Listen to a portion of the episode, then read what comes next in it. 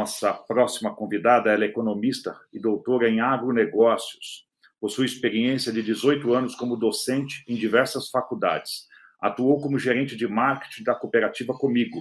Atualmente é professora no MBA em agronegócios. Autora de livros sobre gestão do agronegócios.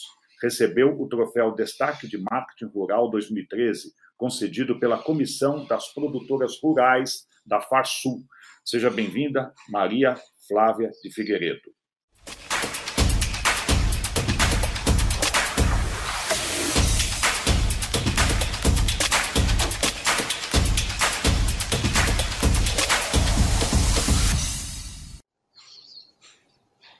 Seja bem-vinda, Maria Flávia. Obrigado aí pela sua pronta a, a, é, participação do nosso evento. Você vai nos falar um pouco sobre a financiarização do agronegócio e o impacto nas cooperativas. Eu deixo o palco Top Talks com você agora. Obrigada, obrigada, Luiz Cláudio, obrigada pela, pelo convite, obrigada, Mutocop. É sempre um, uma satisfação estar participando dos eventos de vocês, em especial para as cooperativas, é, que é um, é um setor que eu admiro muito.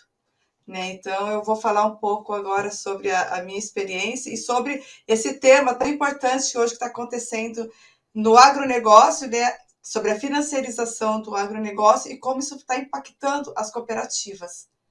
Tá? Eu tenho uma apresentação, gostaria se vocês pudessem passar isso.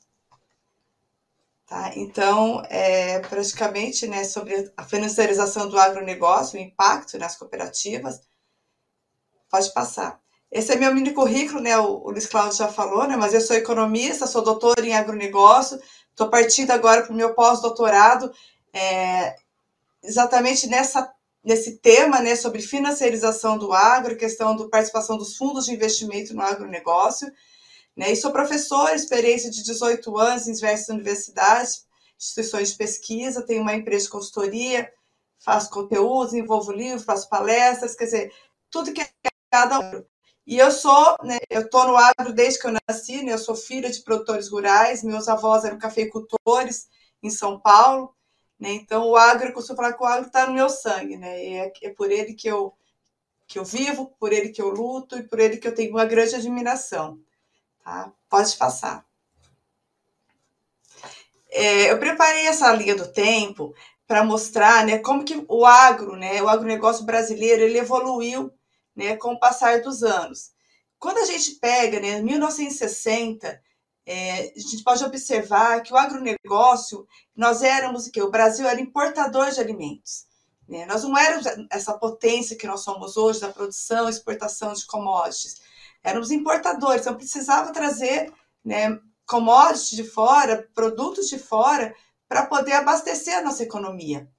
Né? Só que aí depois, com o tempo, em 1970, né, já começaram a ter algumas políticas né, no Brasil, a questão Revolução Verde também, o crédito rural, então, começou a se tornar mais farto, crédito rural público. Então, o governo começou a investir mais recursos na economia, na agricultura, né? Então, isso propiciou investimento em pesquisas, né? ter um incentivo à produção de commodities, isso também levou à criação de grandes áreas de produção. Então, nós foram for, começaram a crescer as áreas então, do Centro-Oeste, né, Goiás, Mato Grosso.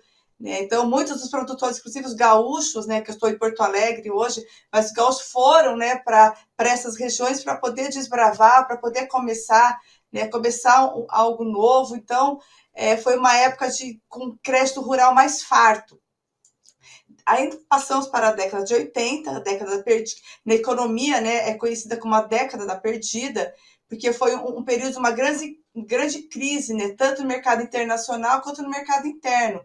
É, vivemos épocas de hiperinflação, trocas de moeda, então foi um período que foi um, período muito complicado. E isso acabou afetando a economia, claro, a crise internacional também afetou a nossa economia e, consequentemente, acabou afetando o agronegócio.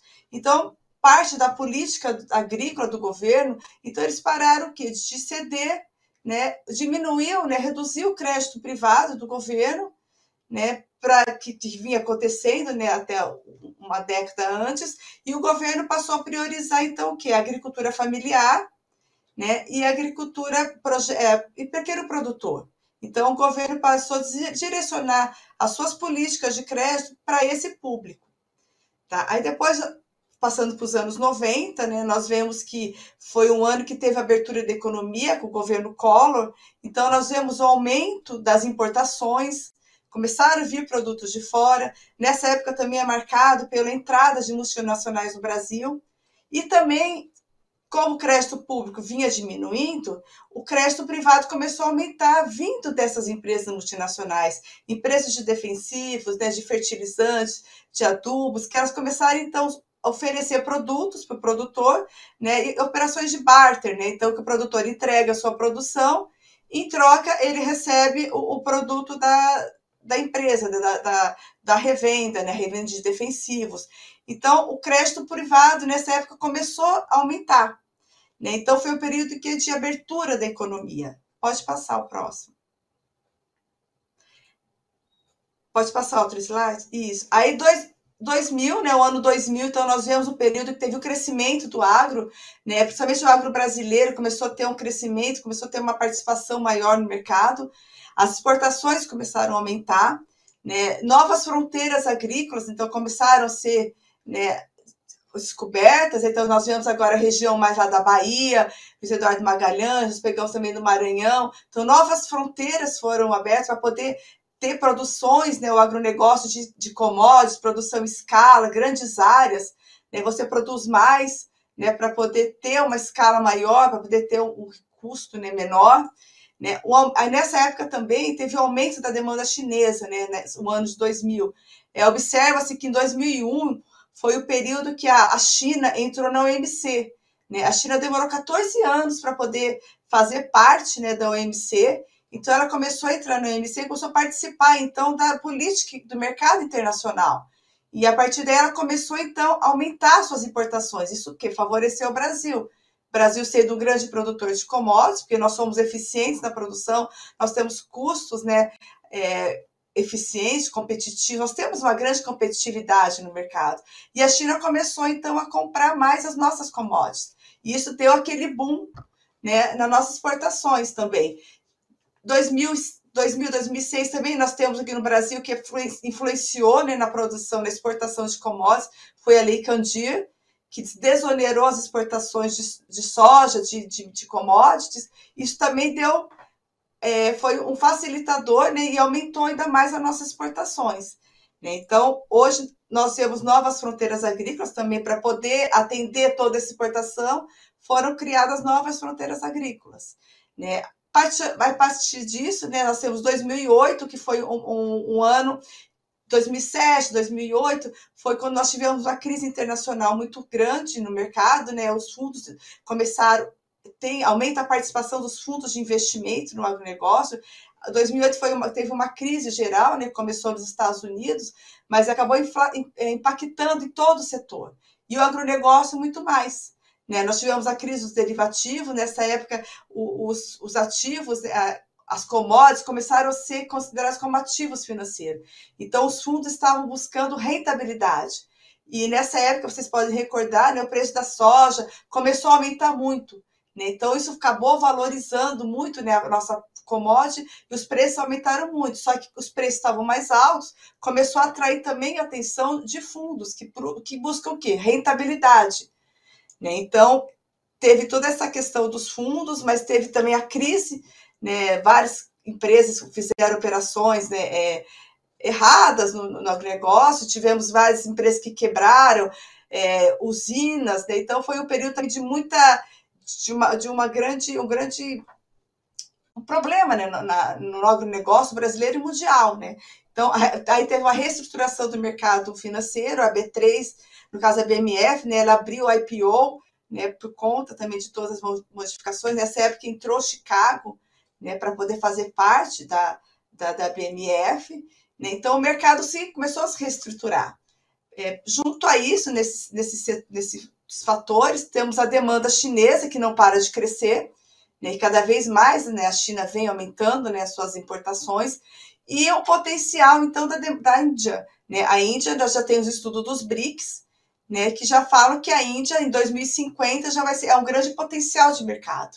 É um potencial que nós temos que olhar, porque vai aumentar muito também as importações. Eles precisam também né, de alimento. Então, a Índia e a China são grandes mercados potenciais para o agronegócio brasileiro.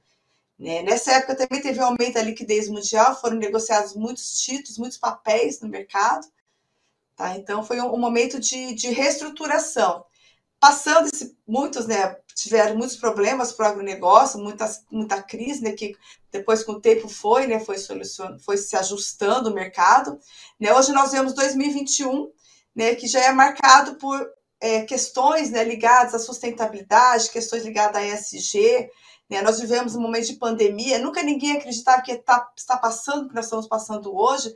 Isso levou à reestruturação né, de, de muitas empresas, de mercado. Né? Hoje mesmo estou fazendo uma palestra online. Quanto que pensaria que fosse fazer né, uma palestra online, assim, atendendo né, tantas pessoas, tantas pessoas. Então, isso foi tudo conta de mudanças no cenário que vem impactando também o agronegócio. Então, a questão da SG, o consumidor hoje ele é cada vez mais exigente. Né? No agronegócio, nós costumamos, falar que o, o, o, consumidor ele é o rei da cadeia, né? então as suas demandas né, acabam impactando toda a cadeia produtiva. Né? Então é importante ter essa visão sistêmica, essa visão de cadeia, né? quando nós pensamos em agronegócio. Então, essa questão da SG, das práticas sustentáveis relacionadas à parte social, à parte ambiental, à governança, se torna cada vez mais importante. Né? E os fundos de investimento hoje eles estão então focados nessa questão. Né? Então hoje eles estão é, já tem né, a política deles, eles só vão emprestar, né, fazer financiamento privado, empresas que sigam essas práticas sustentáveis. Né? Então hoje é algo que já vem mudando no mercado. Tá? Então, antes, quando eles entravam em 2008, eles estavam preocupados mais com a questão da especulação. Hoje, não, eles já estão entrando na investimento em empresas, né, investimentos em setores e que estejam, sejam sustentáveis, também seguindo uma demanda do consumidor. Então, para 2050, né, o que, que eu vejo? Né, que o, o agro vai se fortalecer, né, é, a demanda por alimentos vem crescendo cada vez mais e nós somos um país importante, um importante player no mercado internacional e temos condições de oferecer né, nossos produtos para o mundo inteiro. Né? Então, hoje está tendo uma demanda por alimentos é, é importante, né? Então, como produzir tanto, né? Sem aumentar a área, sem desmatar, né? Usando a tecnologia. Então, a tecnologia está cada vez mais forte, mais presente, por meio de máquinas, por meio das sementes, por meio de startups hoje que estão, que estão participando de todos os zeros das cadeias produtivas. Inclusive, eu sou sócio de duas startups que trabalham nessa questão de comercialização, né? como levar, melhorar a comercialização do produtor rural. Né? Então, as startups vêm crescendo cada vez mais e oferecendo soluções rápidas, soluções que vão é, resolver a dor do produtor rural. Então, esse é um cenário que cada vez mais vai se fortalecer a questão das startups, da, da questão da tecnologia. O investimento privado também vem crescendo e vai continuar crescendo. Né? O, o, cada vez mais o setor público vai reduzindo a sua participação, isso já é, já é algo certo. Né? Então, vem entrando recursos de outros lugares, outro financiamento privado, né? E os fundos de investimento também, que vão, vão ficar cada vez mais fortes. Mas agora eles estão o quê? Voltados para a questão da sustentabilidade. Pode passar. Então, é só para dar uma. É, os fundos, né? Eles tiveram. Não é de hoje que os fundos de investimento estão presentes no, no agronegócio, né? Desde 98, eles estão participando, eles participaram também de várias crises, tivemos crise em 97 também, né, 98, crise de derivativos, 2008, e o mercado foi se ajustando. Né? Então, hoje nós vemos que os fundos estão participando, sim, tá? estão presentes no agronegócio, pode passar. Esse, então, são praticamente nós temos grandes fundos participando do agronegócio mundial, são praticamente 10 fundos, que eles movimentam cerca de trilhões de dólares né, investimentos. Né? Hoje temos grandes fundos, fundo Tiger, tem o BlackRock, está investindo muita questão sustentável. Então, os fundos estão presentes, né? estão presentes aqui no agronegócio brasileiro também. Pode passar. É, só para vocês terem uma ideia, né, quando em 2008, né, a participação dos fundos é, nas bolsas, né, nas bolsas mundiais de PEGS de Chicago, terem uma ideia, em, a soja movimentou 17 safras de soja sem existir a soja física. Quer dizer, a liquidez do mercado aumentou muito. Né? Então, foi um momento de grande, de grande tensão no mercado, porque os fundos estavam interessados o quê? no ativo, no ativo soja. Não, eles não queriam, estavam interessados se, se ter algum problema de seca, de geada, não, eles queriam só que estivesse valorizado para eles poderem ter uma rentabilidade maior. Pode passar. Esse aqui é um, é um, é um gráfico que eu sempre uso nas minhas aulas, né, que, que eu trato da questão do, da MB Agro, né, que ele fala que todas as vezes que os fundos estão comprando, o mercado sobe e os fundos estão descendo, o mercado desce. Né? Então, quem faz análise de mercado, análise fundamentalista, é sempre importante observar isso, o movimento dos fundos, porque eles mexem muito no mercado, a volatilidade aumenta muito. E isso acaba, acaba impactando no seu negócio. Tá? Então é importante conhecer esse, esse, o movimento dos fundos no mercado. Pode passar. Então, quais são os efeitos da financiarização do agronegócio? No agronegócio, aumento dos preços das commodities, aumento dos custos de produção e distribuição, né, no consumidor, né, a gente vê né, hoje a questão do, dos fertilizantes, os preços estão altos, então tem toda uma movimentação né, dos, da financiarização, o consumidor ele acaba impactando o preço dos alimentos, dos combustíveis, e uma grande incerteza no setor e na economia.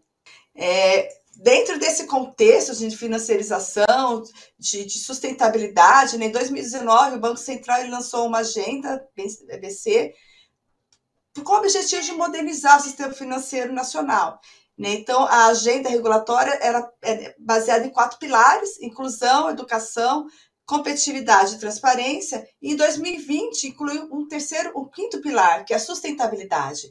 Então, a sustentabilidade já faz parte né, do mercado financeiro e é para isso que vai cada vez mais, vai aumentar essas questões, a preocupação com práticas sustentáveis nas, no, nas propriedades rurais, nas empresas ligadas ao agronegócio e em toda a economia. Pode passar. Então, a mudança climática, ela é algo crescendo, Tá? Então, ela não é só uma fonte de preocupação social e ambiental, mas ela é um risco também para a estabilidade financeira, porque mexe com todo o sistema. Mais uma vez, nós temos que pensar o quê? Na visão sistêmica. Né? Então, é importante ter toda essa preocupação com práticas sustentáveis. Pode passar. Em, em 2021, né, teve um, um Biro de Crédito na consulta, consulta pública do Banco Central que eles, que eles estão fazendo, então, essa, essa consulta pública né, vai, vai forçar adaptações para aqueles que, quem está buscando crédito rural, rural, eles vão ter que se adaptar aos critérios de sustentabilidade para poder ter acesso aos recursos. Então, cada vez mais o peso da sustentabilidade está presente no agro. Né? Então, é importante que o produtor também né, se adeque a essas práticas sustentáveis. Então, nós vemos que vem crescendo os investimentos sustentáveis no, no mundo inteiro, Tá? Hoje o mundo está voltado para os todos os países de investimento estão voltados para o Brasil. Né? Então, investidor, um fundo de investimento com grandes, eles têm grandes carteiras, né? É, abaixo de 80 trilhões, mais trilhões de ativos, né? Então, eles estão sempre procurando integrar né, informações ESG em suas decisões de investimento. Então, hoje as empresas elas só vão decidir investir em uma empresa, em um setor, se, se essa empresa realmente ela cumprir todas as questões ESG. E, tá, e essas empresas precisam implantar e fazer o monitoramento. Então, quando você pensa em investimento sustentável, né, quando, o que, que tem a ver tanto com a parte ambiental, mas também estaria relacionado que ao impacto investimento da comunidade, como estão a empresa está tratando as pessoas, os seus clientes, é, na questão da sustentabilidade, na questão do meio ambiente, né? Isso tem um engajamento comparativo e os acionistas estão cada vez mais preocupados com isso. Então, isso é, é um movimento que veio, já, já era, já, já vem antigo, mas agora está cada vez mais forte no agronegócio. Então, os investimentos que estão, os investimentos privados que estão direcionados para o agro, então estão intimamente relacionados com a questão da sustentabilidade, das práticas sustentáveis. E o cooperativismo, né, é, quando a gente pensa no cooperativismo, que ele surgiu no século XIX, com respeito à sustentabilidade, quer dizer, ele já está no seu DNA, ele já tem SG no seu DNA, né? Porque no cooperativismo tem a união de pessoas produzindo bens e serviços para melhorar a qualidade de vida de todos, né? Ela, o, o cooperativismo ele busca a valorização do ser humano que é o ativo mais importante do planeta. Então, ele já, o cooperativo já tem né, SG no seu DNA, pode passar. Então, mas paralelo a isso, nós vemos então, que o crédito rural está diminuindo, novos títulos financeiros estão sendo regulamentados desde 2004. Então, temos CDCA, o WA, LCA, o CRA. Então, esses, todos esses títulos são títulos novos né, que o agronegócio está utilizando. Tá? Então, esse está sendo quem está comprando esses títulos? São investidores privados, esses fundos, tá? bancos, pessoas físicas, pessoas jurídicas. Então, são títulos novos que estão trazendo novo financiamento para o produtor rural, financiamento privado, que porque o governo, o crédito rural, o crédito rural vem diminuindo. Então, hoje nós temos a evolução no mercado de CRAS, né? Então, em 2019 foram 53 operações, em 2018 43, e hoje já vem crescendo cada vez mais. Com a lei do agro, então, a, as operações de crédito começaram a, se, a, a ter uma flexibilização maior, né? A legislação permitiu, então, que a CPR agora seja emitida de maneira digital, com assinatura digital, garantindo maior agilidade, maior uma certificação por tecnologia blockchain também, para poder agilizar o processo. É a questão do registro, então, em cartório, então não vai ter mais, é tudo questão assinatura digital. Né? Então, começou a facilitar todo o processo para o produtor, a CPR digital. É, hoje nós vemos, então, para uma nova é, maneira de ter né, a, a, o CRA, né, que é o CRATEC, que é, é de maneira toda digital, né, que as, as, cooperativas vêm utilizando. Então, hoje, dando exemplo da Cotribá, que em 2021 ela teve a primeira emissão do Cratec, né, então ela fez, quando ela estava completando 110 anos de experiência, realizou uma emissão na B3, então, o grupo Ecoagro, né, para você fazer uma, uma operação de CRA, né, cooperativa, ela tem que ter uma, uma empresa que vai emitir, né, a cooperativa Cotribá, ela fez junto com o grupo Ecoagro, e eles concluíram a primeira emissão de um CRA, né, que foi o lastro foram as CPRs, né, rural financeira, financeira pulverizadas, e atingiram 100% digital, chamado de CRATEC. Então, qual que é o grande diferencial? Então, ela pulverizou, a emissão então envolveu 100 agricultores e a concentração de processo então em uma só plataforma. Então, a cooperativa por meio, né, ela juntou, ela, uma, uma só operação, ela acabou envolvendo 100 agricultores para poder financiar a produção desses agricultores. Então, é, essa é uma maneira, né, esses novos títulos, o CRA, principalmente, é uma democratização do crédito, né? Ter o acesso ao mercado do pequeno produtor, a tecnologia viabiliza o processo e a cooperativa vai organizar esse processo. Então, hoje, quando a gente pensa em financiarização do agronegócio, nós vemos, então, que tem a questão do financiamento privado cada vez mais forte, né? Então, tem, precisa ter preocupar com a questão da, da SG, certificação digital, a questão de, de organização das cooperativas, e é o que vem, né? O investimento sustentável é o que vem crescendo cada vez mais. Então, hoje, o investimento sustentável ele está se tornando um veículo atraente para mudanças em todo mundo. Né? Todo mundo está mobilizado. Promovido por quem? Pelo o consumidor que está também querendo sendo mais cada vez mais exigente em relação a essas práticas sustentáveis. Então, incorporar critérios ESG aos investimentos é muito mais uma questão de você fazer o bem financeiramente, mas também de você fazer o bem. Né? Então, é, é, é uma nova revolução no mercado, no financeiro, que está aí para ajudar. Está né? Tá para ajudar o pequeno, ao médio e ao grande produtor. Então, o crédito está democratizado. Então, praticamente é isso, gente. Isso é o que eu tinha para falar. Né? Esse aqui é o meu contato. Quem estiver à disposição, quiser conversar mais sobre isso, trocar uma ideia, estou à disposição. E agora, se vocês quiserem né, fazer alguma pergunta, alguma questão, estou à disposição. Obrigada a, todos aí. Tem, tem bastante aqui, ô, Maria Flávia. Ó, eu vou começar com essa. Tá. É, como, como o 5G irá impulsionar, né, porque agora tivemos aí a, o leilão do 5G no Brasil, como o 5G irá impulsionar a produção sustentável? De que forma a, a conectividade ajudará o Brasil a agenda mundial por alimentos? Na sua opinião. É, o 5G, né, ele permite uma maior conectividade para o campo, né? E hoje o campo, o que, que nós precisamos? É produzir mais. Mas precisamos produzir mais sem aumentar a fronteira agrícola. E o 5G ele vai o quê? aumentar a tecnologia, porque hoje nós temos máquinas é, que estão ligadas, precisa ter conectividade. Né? As startups, todas as, as operações das startups precisam ter, o produtor tem que estar ligado na, na internet, no seu, no seu celular. Então, cada vez mais, você trazendo mais tecnologia, quanto mais tecnologia né, o produtor tiver, e o 5G ajuda ele a ter essa tecnologia, é, mais ele vai produzir sem ter que desmatar, sem ter que é, fazer alguma para é, aumentar a área. Então, produzir mais, né? Como ele vai produzir mais? Tá? Sem aumentar a área, sem usar tanta água, tantos recursos, usando a tecnologia. E a conectividade vai propiciar que ele realmente tenha essa tecnologia, porque não adianta nada ter todas essas máquinas, todas as startups, todas isso se você ele tem o meio G, né? Então tem que ter, tem que ter conectividade. Vai ajudar muito em todas as etapas das cadeias produtivas.